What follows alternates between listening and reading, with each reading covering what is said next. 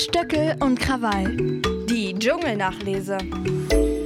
Ach, wie schön. Ich bin jetzt ein bisschen im Stress, Herr Krawall. Deswegen hören Sie zwischendurch mal Schritte, weil ich muss nämlich packen. Ich bin so auf dem Sprung. Aber es ist natürlich nie zu spät für Stöckel und Krawall die Dschungelnachlese. Aber ich fliege gleich. Sie wissen ja, ich bin international. Sie sind internationaler Jetset. Sie sind genauso bekannt wie Jogi Löw. Den, über den Jogi Löw. ja, der Trainer der französischen Nationalmannschaft, Jogi Löw. Ähm, Sie sind ja viel unterwegs. Ich, äh, wir müssen uns kurz halten. Äh, deswegen nur die wichtigsten Sachen, die heute Gerne. Nacht passiert sind. Und zwar, ähm, wie sieht es denn aus, wenn Sie mit dem Fahrzeug fahren, mit einem Taxi? Bestehen Sie auf eine Sitzheizung und haben Sie Sorgen um die Anzahl der Spermien? Vielmehr habe ich mir Sorgen darüber gemacht, dass eine 28-Jährige nicht, nicht weiß, äh, wie es ist mit den Hoden, ob man die verdrehen kann und ob das die Männer schon mal probiert haben. Ich frage mich, wie, so oft, wie oft sie sich schon mal versucht hat, ihre Busen zu verdrehen. Also es ist irgendwie eigenartig. Aber auch der Staubsauger hat ja brilliert durch, durch teilweise eigenartige Sachen, die er so äh, von sich gegeben hat. Aber an sich fand ich es gestern, wenn ich ehrlich bin, eigentlich eine ganz lustige Sendung. Also bisher fand ich die lustigste eigentlich sogar, wenn ich ehrlich bin. Ja, das auf jeden Fall. Ich fand relativ äh, erstaunlich, man hat ja Mike Heiter auch ein bisschen häufiger gehört und mir ist aufgefallen, dass sein Wortschatz doch etwas begrenzt ist. Ständig sagt er, weißt du, äh, ja, ja, normal. Weißt du. Äh, also es war, äh, das hat mir, ist, ist das, was mir ähm, aufgefallen Oder ist. Der Motivationscoach für Cora Schumacher, zieh durch. Ja, oh ja. zieh durch. Ja, das war, das war ganz, ganz, schön. Wussten Sie vorher, ich wusste es nicht, ich musste es googeln, äh, dass äh, das Wort Lörres, ich kannte es ehrlich gesagt nicht. Ich musste Lörres? 44 Jahre alt, also Sie wissen es auch nicht? Nee, was, was ist das ein denn? Lörres? Ja, ich sag Ihnen. Ein äh, Lörres, ist, was, was Peinliches bestimmt. Das ist, das ist äh, glaube ich, ein anderes Wort für äh, Penis. Äh, das hat äh, oh. die, die gute Leila äh, immer wieder gesagt. Und dann dachte ich so, was ist denn das? Wer Und ist denn dieser Lörres? Das kommt, habe ich auch gegoogelt, äh, aus äh, Rheinland-Pfalz wohl und ist dann mittlerweile wohl übernommen worden für ganz äh, Europa, Deutschland und die Welt. Also und die ganze Welt. Natürlich, natürlich. Ähm, ich muss gestehen, es waren einige, ähm, äh, einige interessante äh, Themen, die da los waren. Ich fand zum Beispiel, dass Leila wirklich in der Prüfung Pandorama über sich hinausgewachsen ist. Also das war wirklich, fand ich sensationell. Ich saß ein paar Mal da und dachte, Menschenskinder, ich hätte es nicht gemacht. Also zumal das Na, Ding. Ich hätte sie da gerne gesehen, da oben. Ja, das Ding wäre ins Schaukeln geraten. Na, vielleicht wäre es ja sogar abgestürzt. Aber es wäre auch lustig gewesen. Also ich fand es auch ähm, sehr gut, was sie da gemacht hat, das muss ich sagen. Und ähm, sie ist ja eigentlich eine wahnsinnige Nervensäge mit dem Gejaule immer und Gejammer und immer ist irgendwas und immer hat sie was und so weiter.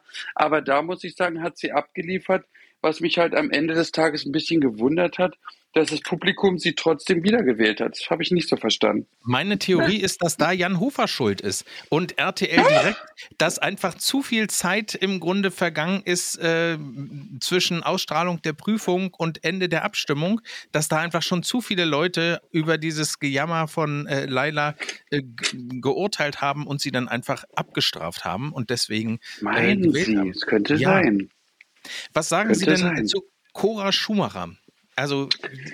Oh, ja, Cora Schumacher. Also wie gesagt, ich war ja äh, vier Wochen lang mit ihr in Thailand bei Club der guten Laune und habe sie ja da wirklich erst so richtig kennenlernen ähm, können, dürfen, müssen, wie auch immer man das jetzt sagen will oder sollte. Ähm, ich, ähm, oh, wie soll ich das sagen? Ich hatte so ein bisschen das Gefühl, dass das alles so ein bisschen vorgeschoben ist. Also ich sage Ihnen mal was. Ähm, es gibt eigentlich nur ein einziges Bett indem man den Rauch wirklich merkt. Und das ist das, was genau neben dem Lagerfeuer steht. Es gibt ein Bett, was neben dem Lagerfeuer steht. Und egal wann oder wie sie auf diesem Bett liegen, fliegt dir dieser Rauch ins Gesicht, weil natürlich es ständig auch windet und so weiter. Und mit jedem Windstoß schießt dir dann der Rauch ins Gesicht. Aber das ist ein Bett vom ganzen Camp. Und ich habe ja ähm, ein Bett, warte mal, zwei Betten eigentlich dahinter geschlafen, aber auf derselben Ebene wie das Lagerfeuer. Und ich habe nie nie, nie, nie und zu keiner Zeit irgendwas auch nur ansatzweise von diesem Rauch mitbekommen. Das bedeutet, im Grunde genommen ist es irgendeine, ich sag jetzt mal, fadenscheinige Ausrede, um aus diesem Camp rauszukommen, weil sie vielleicht einfach gemerkt hat, das, was sie dort alles erzählt hat, ist, hat entweder so große Konsequenzen ähm, oder, und das ist ja das, was ich in mehreren Interviews schon erwähnt habe, dass sie einen Brief bekommen hat, einen Anwaltsbrief, der ihr quasi so einen Maulkopf äh, aufgedonnert hat, dass sie das Camp sofort verlassen musste. Ich könnte mir das vorstellen. Ich mochte den Satz, ich musste feststellen, dass an dieser Stelle mein Traum hier platzt. Das war wirklich ein, ein, also wenn jemand da in dieser Dschungel, äh, in diesem Dschungelhaus äh, sitzt, im Dschungeltelefon und dann so einen Satz äh, zum Besten gibt, ich meine, das ist ja die eigene Entscheidung, sich ja. da, sich da zu gehen. Ähm, und niemand wird gezwungen, in dieses Format zu gehen. Niemand. Kein Mensch auf dieses Gott, auf Gottes Planeten wird gezwungen, in diesem Format stattzufinden. Und wenn ich das noch ergänzen darf, dieser Satz immer, den ich, den sie denn so oft alle sagen, ja, ich wollte mich finden und ich wollte eine ganz andere Seite von mir zeigen und so, dann frage ich mich ja, welche? Welche, ja. welche, welche? Welche Seite haben, sollten wir noch nicht gesehen haben, die du vermeintlich so sehr unterdrückst, dass wir sie noch nicht bemerkt haben? Da existiert überhaupt nichts. Es ist so, wenn jemand, ich gehe mal tief in mich, naja, das scheint nicht bei jedem was zu bringen. das ist vollkommen richtig. Hinter jeder Fassade steckt ein Mensch, hat sie gesagt, nachdem, oh. äh, nachdem sie dann anschließend äh, die Schlagzeilen gesehen hat. Was meinen Sie, wie gut hat sie geschlafen in der ersten Nacht in Freiheit?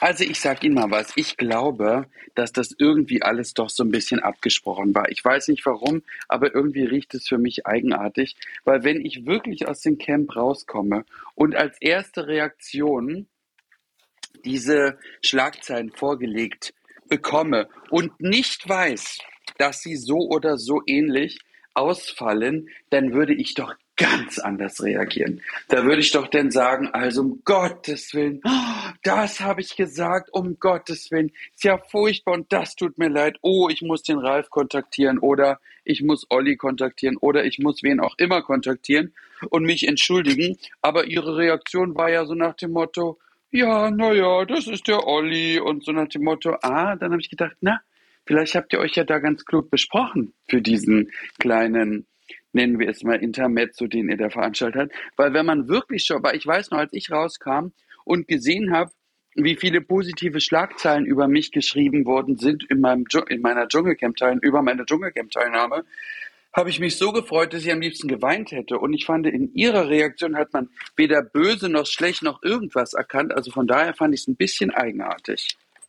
Für mich war ein weiteres Highlight, also äh, ich glaube, hinter Cora Schumacher können wir einen Haken machen, ähm, dass Mike Heiter äh, gesagt hat, dass er im Grunde nach der, durch die Trennung von Elena Miras erstmal alles verloren hat und äh, aber kein böses Wort über sie äh, verlieren möchte. Ich fand, er war da so erwachsen, wie man ihn die ganze Zeit vorher nicht erlebt hat und ähm, fand das auch ehrlich gesagt ganz, ganz äh, offen. So als Familienvater muss ich sagen, kann ich schon nachvollziehen, dass ihm das total schwer fällt und er also äh, diese Weitsicht, dass sie dann eben auch sagen, sie wollen das Kind aus der Öffentlichkeit raushalten, das fand ich äh, überraschend. Sie waren ja in der Stunde danach ja. zu sehen. Elena Miras äh, hatte sich kurz geäußert, äh, aber eigentlich nur geäußert, dass sie sich heute äußern würde. Und äh, wie war denn da die Stimmung? Also wir haben ja bei der Stunde danach immer extremen Spaß, weil wir uns natürlich wahnsinnig darüber freuen, um jede Art von, von Peinlichkeit, die der eine oder andere von sich gibt. Das ist ja für uns eigentlich wie Götterwein. Ähm, und wir hatten natürlich das dann auch gesehen, was die Elena Miras da gepostet hat. Aber ich muss immer sagen, ähm, ich habe auch in meinem Leben die ein oder andere Krise durchleben müssen mit allerlei möglichen Problemstellungen, die so existierten. Aber ich muss eins sagen, es ist die Herangehensweise, die mich so extrem stört. Ich habe zum Beispiel immer wenn ich irgendein Problem hatte oder irgendwas nicht lösen können, meinen Anwalt angerufen und nicht einen Post abgesetzt bei Instagram. Ich denke mir dann immer, wenn irgendetwas ist, was dich wirklich so wahnsinnig stört, dann muss man es richtig klären wie erwachsene Menschen und nicht wie Kinder. Und ich würde mich gar nicht äußern, weil das zeigt eigentlich die wirkliche Größe. Ich äußere mich zum Beispiel nie, wenn irgendwelche Dödel-Promis oder sonst wer über mich lästert oder mir Leute sagen, der und der hat schlecht über dich im Podcast geredet und was weiß was die alle reden und so. Ist mir vollkommen egal. Und wenn mich etwas wirklich richtig, richtig stört, rufe ich meinen Anwalt an und der kehrt alles beiseite und damit hat sich das Thema. So machen das Erwachsene, finde ich. Sie finden also auch, äh, dass zum Beispiel Felix und Sarah eigentlich das über ihren Anwalt hätten äh, klären äh, müssen, ihren nicht vorhandenen Disput, der ja eigentlich am lustigsten war, weil er mit einem Handshake endete, den keiner von beiden so richtig beendet hat. Also ja, ja, es war. Was glauben Sie da? Was ist da das Problem zwischen den beiden? Also ich sehe keins. Naja, ich glaube, ich weiß es nicht. Ich glaube, in erster Linie ist es so, dass wir in diesem Jahr irgendwie wahnsinnig viele haben, die so sehr ich-bezogen sind. Also wir leben ja sowieso in einer, in einer Gesellschaft inzwischen, die ja sowieso immer nur das Ich kennt als das Wir. Und äh, man hat aber dieses Jahr im Dschungelcamp auch das Gefühl, dass jeder will sein Süppchen kochen und keiner will auch dem anderen nur ansatzweise ein bisschen entgegenkommen. Das hat mich auch ehrlich gesagt, ich bin auch jemand, der mh, hm, immer versucht, irgendwie, dass es allen irgendwie gut geht. Natürlich, man kann sowieso nie es allen recht machen. Du wirst auch nie allen gerecht werden. Das wird es niemals geben, weil es einfach nicht geht. Aber man kann es zumindest versuchen. Und ähm, ich fand zum Beispiel auch die Reaktion von Felix auf, auf, wo Laila gesagt hat, sie ist Vegetarierin. Da kann man ja drüber streiten, wie man will, ob das gut oder schlecht ist, schön oder doof ist oder was auch immer. Aber wenn sie sich wünscht, dass sie Gemüse essen möchte, was aber nicht in so einem Fett gebraten worden ist, wo Fleisch mit drin geschwungen ist, da muss man das akzeptieren, einfach sagen, du, wenn er sie mich das gefragt hätte, ich hätte gesagt, na ja, komm, ich mache dir eine kleine Seite in der Pfanne frei, versuche da alles abzuschirmen, weil wir ja nur eine Pfanne haben und hätte versucht, alles möglich zu machen, was möglich zu machen ist in dieser Lage. So. Und wenn man aber dann so kategorisch sagt, nee, das ist ja gar nicht, da denke ich mir, na ja, das ist natürlich so eine Art, die absolut nicht geht, also zumindest in meiner Welt nicht geht. Ja, in Ihrer Welt, ähm, und damit sind wir schon fast am letzten Thema, äh, weil wir gleich auch noch mit Matthias Manjapan über seine Zeit äh, reden im Dschungelcamp. Oh, schön. Ähm, ja, ähm, und zwar die Situation 24 Tim und Cora am äh, Buschklo und äh, als sie zu ihm sagt, also als ob du mich nicht abklären würdest, äh, als ob du mich klären würdest, so rum hat sie es gesagt. Ähm, und da fand ich das schon auch ein bisschen äh, creepy, ehrlich gesagt, wie die beiden darüber sprachen, ja, ob sie übereinander herfallen könnten oder ja, nicht. Eklig. Mhm. Also unabhängig davon, äh, also dass die überhaupt bei den Temperaturen und bei den Witterungsumständen und dem Umstand, dass da überall äh, Kameras sind und Leute möglicherweise auch, sind da Kameramänner auch, äh, die, die äh, mit Handkameras oder sind nee, das Nee, nee, nee. Kameramänner sehen wir ja nie. Die sind nie zu sehen. Die sind auch nirgendwo für uns sichtbar. Also ich fand es auch unheimlich, vor allen Dingen, ich meine, ich weiß nicht, das ist ja so ein bisschen gruselig, die Vorstellung, äh, dass äh, die, die Schuhmacher quasi mit dem 24-3 da rum äh, sich lecken will, ich meine, da wird mir schon ein bisschen anders. Also ich will das nicht sehen. Das ist mir, mm, nee, das, das kann ich nicht ertragen. Nee, aber es war äh, doch heiß, dass sie darüber so geredet haben, so intensiv. Und dann dachte ich so, okay, ja, also er bezeichnet sie als heißes Geschoss. Und ich fand, sie sah in dem Moment ja doch eher so ein bisschen aus wie, äh, wie äh, Mandy aus dem Trailerpark. Äh, also, ja, aber der ja. will ja, der 24 Dingsbumskirchen da, der will ja pausenlos immer nur gefallen und ach, und alle sind so toll und alle sind so nett und oh, mm, und alles so herrlich beliebig. Und ähm, das Schöne war ja, in der Stunde danach mussten wir ja ein Spiel spielen, wo seine Eltern äh, Sachen gesagt haben, die auf ihn zutreffen könnten und wir sollten erraten, was. Er wollte Psychologie studieren. Ich dachte, ich falle vom Stuhl, wo ich mich dann frage, wer will denn in diese Praxis gehen? Da will man ja weglaufen als hingehen. Also ich habe das ja gesehen natürlich und, äh, und habe sofort gesagt, ihn. Wie toll. Na, ich, ich wusste sofort die richtige Antwort und dachte, okay, also ich, äh, genau, da war ich sehr beeindruckt. Da dachte ich, naja, vielleicht äh, folgt äh, Frau Stöckel doch dem Kanal von äh, 24 Tim heimlich. Aber Und mir ist doch klar, dass so eine, so eine, so eine äh, Krawallo-Tunte wie äh, 24 Tim natürlich alles will und sich glaubt, alles auch zu können. Das ist doch logisch. War doch so, als sie das schon gesagt haben, war mir klar, na, der hat natürlich solche Ambitionen, dass er denkt, er könnte auch Psychologe werden. Das, Psychologien das wahrscheinlich eher in seinem Fall. Glauben Sie denn, dass es noch einen Nachrückerkandidat oder Kandidatin gibt? Also ich hätte damit gerechnet, dass das gestern gleich passiert, ist aber nicht. Also von daher, ich glaube, der Zug ist im wahrsten Sinne des Wortes pünktlich und passend zum Bahnstreik abgefahren. Die werden nicht mehr nachrücken, oder doch? Naja, vielleicht äh, äh rückt er noch Wieselski nach, weil er keinen Zug mehr fahren kann und fliegen muss. Ja, also genau weiß man es nicht, aber ähm, ich könnte mir vorstellen, naja, Tag 4, ab Tag 7 wird rausgewählt. Naja, eigentlich ist es auch in gewissem Maße ungerecht dann, aber man muss ja auch sagen, es war ja ein freiwilliger Auszug und meistens, wenn jemand freiwillig, aber da warte mal, als Michael Wendler gegangen ist, kam ja auch niemand nach. Naja, wahrscheinlich eher doch nicht dann. Ja, wahrscheinlich nicht. Sie haben dann wahrscheinlich haben echt doch keiner. Dann haben die schön Urlaub gemacht da. Das ist ja wunderbar. Äh, dann hören wir jetzt in das Interview mit Matthias Manjapane äh, rein, bevor Sie sich auf die Socken machen, können sich das noch alles äh, genüsslich anhören und hören uns danach. Das, das freut mich aber. Sehr gerne. Unser heutiger Gast braucht eigentlich keine Vorstellung, wenn man Reality-Fernsehen liebt. Er bekommt sie natürlich trotzdem. Er heiratete seinen Mann Hubert im Fernsehen, war natürlich im Dschungelcamp, nahm teil am Sommerhaus der Stars, Promi-BB, Kampf der Reality-Stars, Force Rampensau, Hot oder Schrott und vieles andere mehr. Mittlerweile weißt du vermutlich längst, um wen es geht. Herzlich willkommen, Matthias Manjapane. Hallo. Womit hat denn deine Fernsehkarriere wirklich angefangen? War das ab ins Beet oder als Wahrsager René Leclerc? ich glaube, es war eine Kombi aus ähm, Ab ins Beet und äh, dem Wahrsager René Leclerc ähm, alias René Rindsfüßer. Ne? Es ist wunderbar, man kann sich das bei YouTube angucken und ich kann jedem nur empfehlen, das auch zu machen, äh, denn es ist wunderbar. Du bist ein Wahrsager, der mit seinem Wohnwagen in einen Fluss geschickt wird, nachdem die Mutter ausgenutzt wurde. Richtig. Wie war das für dich, also da in diesen Saal zu kommen und mit Alexander Holt war das, glaube ich, ähm, ja, wie war das für dich? Also es waren ja wirklich meine ersten ähm, ja, ähm, Schritte im, äh, im Fernsehen und äh, ich weiß so wie heute, ich war so aufgeregt. Wenn man richtig hinschaut, ähm, sieht man auch, wie sehr ich zittere, wenn ich mit dem T-Satz zu Alexander äh, nach vorne gehe. Also da sieht man wirklich, wie der kleine Finger richtig äh, noch vor Lampenfieber wirklich äh, am Zittern ist. Und ähm, ja, äh, damit fing alles an und ich muss ehrlich gestehen, ähm, das war so irgendwie, ähm, ja, Sprung ins kalte Wasser, ne? Es war großartig. Man sieht tatsächlich so ein bisschen, wenn du mit dem Tee nach vorne kommst äh, in dem Video, dass du äh, zitterst.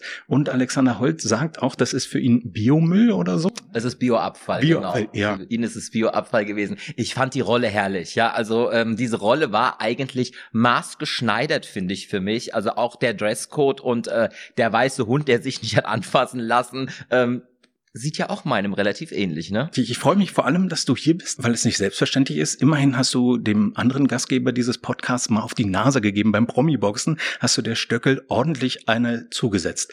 Aber ihr redet miteinander. Ach, Julian ich, wir sind gut befreundet, äh, möchte ich behaupten. Und ja, Promi-Boxen war natürlich für uns alle beide, für uns zart beseitete Mädchen, würde ich sagen, eine große Herausforderung. Ich glaube, das Promi-Boxen war für Julian und für mich schlimmer wie der Dschungel auf jeden Fall. Ist es so? Definitiv. Definitiv. Was war die Herausforderung? Also ich musste mich ja erstmal überwinden, muss ich ehrlich gestehen, überhaupt jemanden zu schlagen. Ja, ich hatte so eine Angst, äh, gerade bei diesem Training, was man ja hat, dieses Boxtraining, wo man da auf diese Bratzen schlägt, das war ja alles in Ordnung. Aber mir dann vorzustellen, eine Person, einen Menschen zu schlagen, da habe ich mir schon schwer getan. Und äh, ich weiß noch wie heute, wie äh, mein Boxlehrer mir dann richtig eine verpasst hat und gesagt hat, also irgendwann musst du ja auch mal zurückschlagen, ne? Echt, das war dann so Kasala, ja? Also Kasala, richtig. Du warst ja auch im Dschungelcamp 2018, wenn ich das richtig auf der Uhr habe. Kannst du dich noch erinnern, wie das war, als du angefragt wurdest? Also wie war die Situation? Also, wie ich angefragt worden bin fürs Dschungelcamp, ging für mich ja ein, ein Traum in Erfüllung. Ja, ich bin äh, Liebhaber und äh, Fan des Dschungels seit der ersten Stunde. Ich habe alle Staffeln Dschungelcamp davor geguckt und habe mir im Leben nie vorstellen können oder überhaupt nicht daran denken zu dürfen, mal im Dschungelcamp wirklich als als als als Kandidat zu sein. Und ähm, für mich ist damals ein Traum in Erfüllung gegangen, obwohl das eigentlich äh, ein sehr beschatteter Traum gewesen ist, weil meine Schwiegermutter ja vier Wochen vorher gestorben ist. Ähm, Aber sie war ja dabei, ne? Also du hast ja mitgenommen. Richtig. Das war wirklich ganz, äh, ganz bezaubernd. Man hat auch dann mitgekriegt, wie eng euer Verhältnis äh, war. Und ich erinnere mich auch, du bist jetzt auch schon wieder ein bisschen angefasst, wenn du äh, darüber. Äh ja, ich bin ja immer, ich bin ja so eine, so eine, so eine, wie soll ich sagen? Ich bin ein Gefühlsmensch privat, ja, total. Und das war wirklich so, wo ich überlegt habe, machst du's, machst du's nicht. Und äh, dann habe ich wirklich damals überlegt, was hätte die Rita gesagt? Und die hätte gesagt, flieg und mach. Und das habe ich dann auch gemacht. Das war auf jeden Fall ähm, wirklich berührend, als, als man mitgekriegt hat, äh, wie eng euer Verhältnis auch war und auch, dass du sie dann mitgenommen hast ähm, in Form, das war in einer Kette, ne? Genau, richtig, richtig. Inwiefern bist du denn der Ansicht, dass der Dschungel oder hat dir der Dschungel geholfen? War der für deine Karriere ein Booster? Der Dschungel war für mich definitiv ein Booster. Also ich muss ganz klar sagen, ich bin ins Dschungelcamp als No-Name. Ich habe davor ab ins Beet, Hot oder Schrott, äh, Sommerhaus der Stars gemacht. Gut, im Sommerhaus hat man meine Art vor der Kamera ja dann auch lieben oder hassen gelernt. War das nicht auch mit Helena Fürst? Das war mit der Fürstin der Finsternis, richtig, richtig. Und mit der warst du auch beim Promi-Büßen dann, ne? Ja, manchmal sieht man sich immer wieder zweimal im Leben. Das sagt man ja auch so schön, ne? Und wie gesagt, der Dschungel, dass ich bin ins Dschungelcamp gegangen mit 1200 oder 1400 Followern, bin aus dem Dschungel raus mit über 50.000 Followern und was nach dem Dschungel passiert ist, ist unbeschreiblich, ja. Also ich hätte niemals damit gerechnet, auch heute nach so vielen Jahren immer noch im Gespräch und immer noch Teil dieser Dschungelfamilie sein zu dürfen. Und das macht mich schon so ein kleines bisschen stolz auch, muss ich sagen. Kannst du auf jeden Fall sein. Was war denn im Camp für dich der schwierigste Moment? Boah, das Schlimmste im Camp, muss ich ganz klar sagen, war natürlich diese Prüfungen, ja. Ich hab's mit der Höhe nicht, ich hab's mit Wasser nicht. Was hab ich natürlich bekommen? Höhe, Höhe, Höhe und jede Menge Wasser. So. Und bei der einen Prüfung, äh, das ging einfach nicht. Also ich habe es ja probiert, diese Geschichte mit dem Tauchen in diesen verschiedenen Kammern und das musste ich definitiv ja, absagen. Hast du dir das im Anschluss nochmal angeguckt? Also äh, guckt man sich dann die eigene Staffel später nochmal an oder sagt man, ich war ja dabei? Ich habe den Dschungel, muss ich gestehen, ein halbes Jahr später erst geschaut, weil natürlich sehr viele äh, schockiert waren über das, wie ich geschnitten worden bin, weil die anderen Kandidaten sind alle aus dem Dschungelcamp raus und haben, haben gesagt, der Matthias ist lustig, der unterhält uns, der, der singt von frühs bis abends, der erzählt, erzählt sämtliche Witze oder eben halt auch irgendwelche Pointen aus irgendwelchen äh, Sitcoms und Filmen und draußen wurde ja das Monster gezeigt. Du hast es gerade selber angesprochen, du singst. Ähm, es gibt ja, was, was viele nicht wissen, du hättest ja eigentlich nach dem Dschungel sofort durchstarten können. Und zwar mit einer Gesangskarriere, weil ihr habt Lieder auf dem Markt. Das wusste ich gar nicht. Im Vorfeld unseres Gesprächs bin ich darüber wirklich gestolpert. Warum gab es keine Gesangskarriere im Anschluss? Das fragst du mich jetzt, nachdem du die Lieder gehört hast, ob, warum es keine Gesangskarriere Ich glaube, dass die, da, die Frage erübrigt sich ja, glaube ich, wenn du das richtig gehört hast. Dass du keinen Ohrenkrebs gekriegt gekriegt hast, ist alles, glaube ich. Nein. Also ich muss mal sagen, ein Song hieß Summ, Summ, Summ, ich will dich. Gut. Und Ananas, da habe ich, ich musste den Text googeln, äh, weil ich es nicht ganz äh, verstanden habe. Und äh, eine Zeile ist, wenn die Ananas im Bobbis kratzt, dann ist sie nicht geschält. Wer ist denn auf den, die Idee gekommen?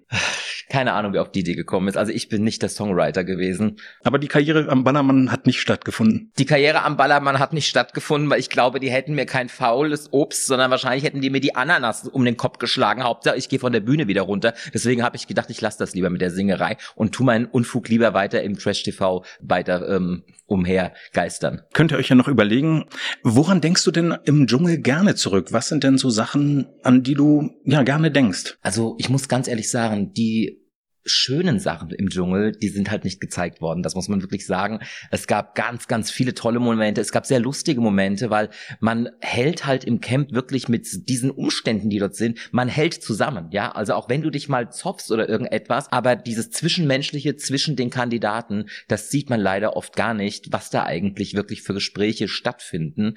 Und ich muss auch sagen, ich bin wirklich froh, auch in dieser Staffel, in meiner Staffel, mit dabei sein zu dürfen oder ähm, zu, damals äh, eben halt äh, dran teilzunehmen. Denn also Tina York ist Zucker, ganz, ganz tolle Frau.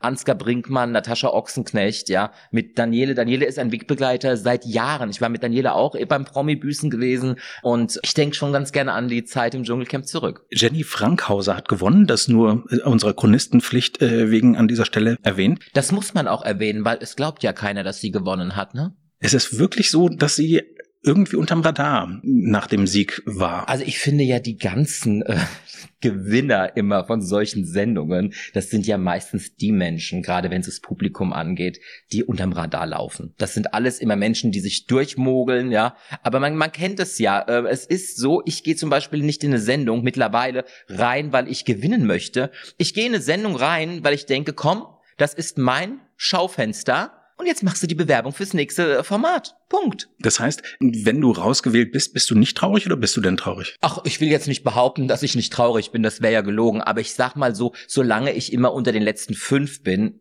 ist alles fein. Weil dann die Sendezeit dementsprechend noch lange ist und du die, die Bewerbung länger Richtig, draußen hast. Genau. Beim Forsthaus Rampensau äh, warst du zum Schluss jetzt auch zu sehen. Viele mögen ja, dass du so authentisch bist und das Herz auf der Zunge trägst. Es gibt aber auch Leute, die mit deinem Temperament nicht so klarkommen.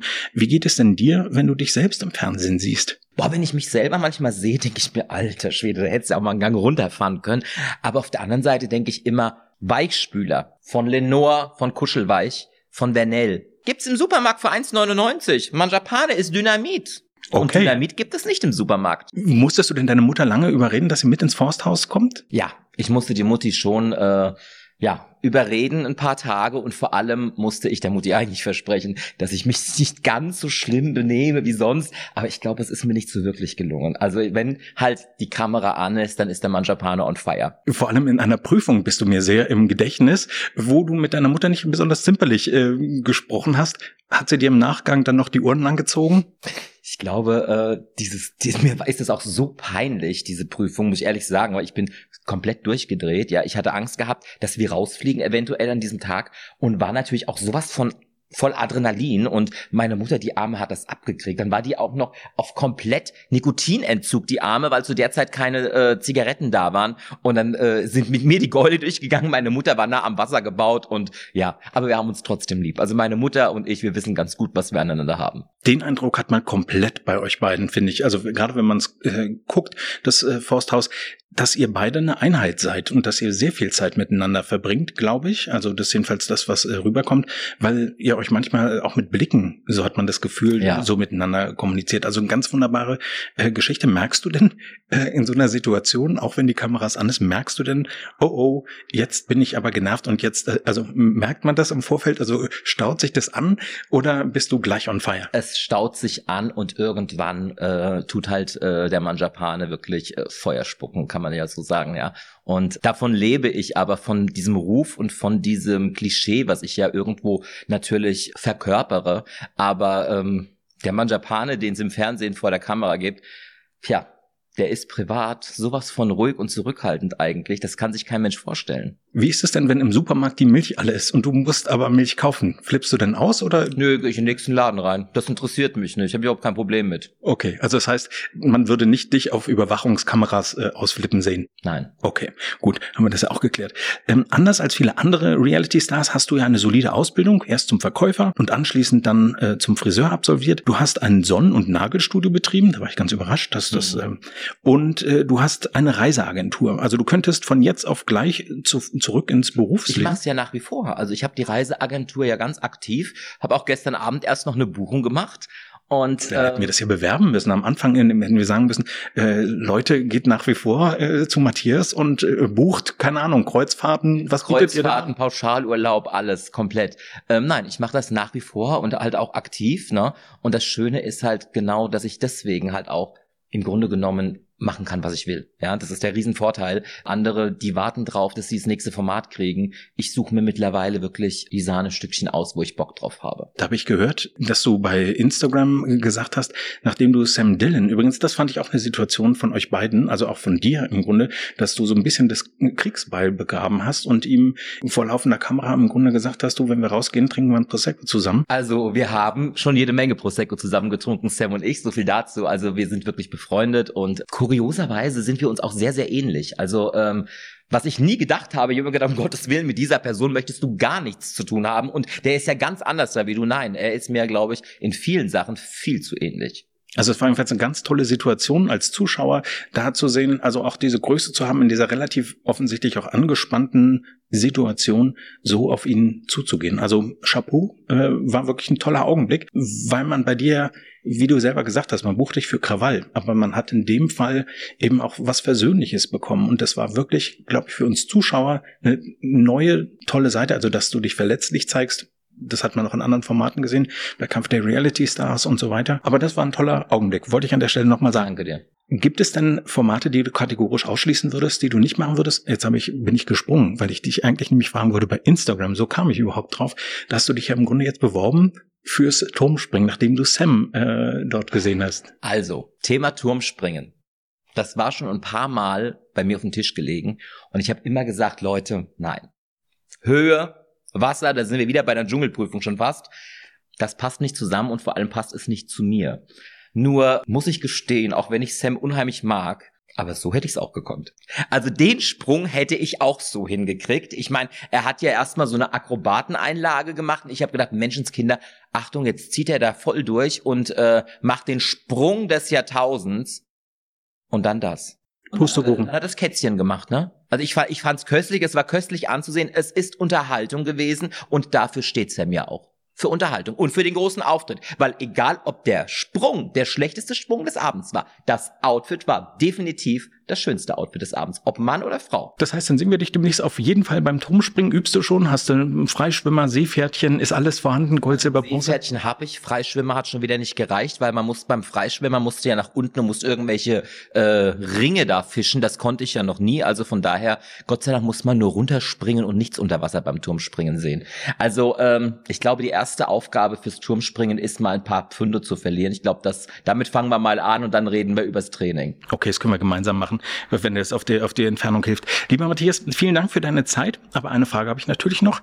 Was glaubst du denn, wer gewinnt das Dschungelcamp? Also, was ich glaube oder was ich mir wünsche? Beides. Also ich wünsche mir natürlich, dass Lucy äh, das Dschungelcamp gewünscht, weil ich finde die mega, mega. Und äh, die Lucy hat bei mir wirklich Tausende von Pluspunkten allein schon, weil sie ein Statement gemacht hat. Und zwar, ich wollte nie ein einfacher Mensch sein. Und ich finde das so toll, ich finde das so gerade raus. Und deswegen wünsche ich mir, dass endlich auch mal jemand ein Dschungelcamp oder auch mal Big Brother gewinnt, der einfach seine Meinung sagt und sich so zeigt, wie er ist und nicht irgendwelches Schmierentheater vor laufender Kamera macht. Und was glaubst du, wer gewinnt? Ja, was glaube ich, wer gewinnt?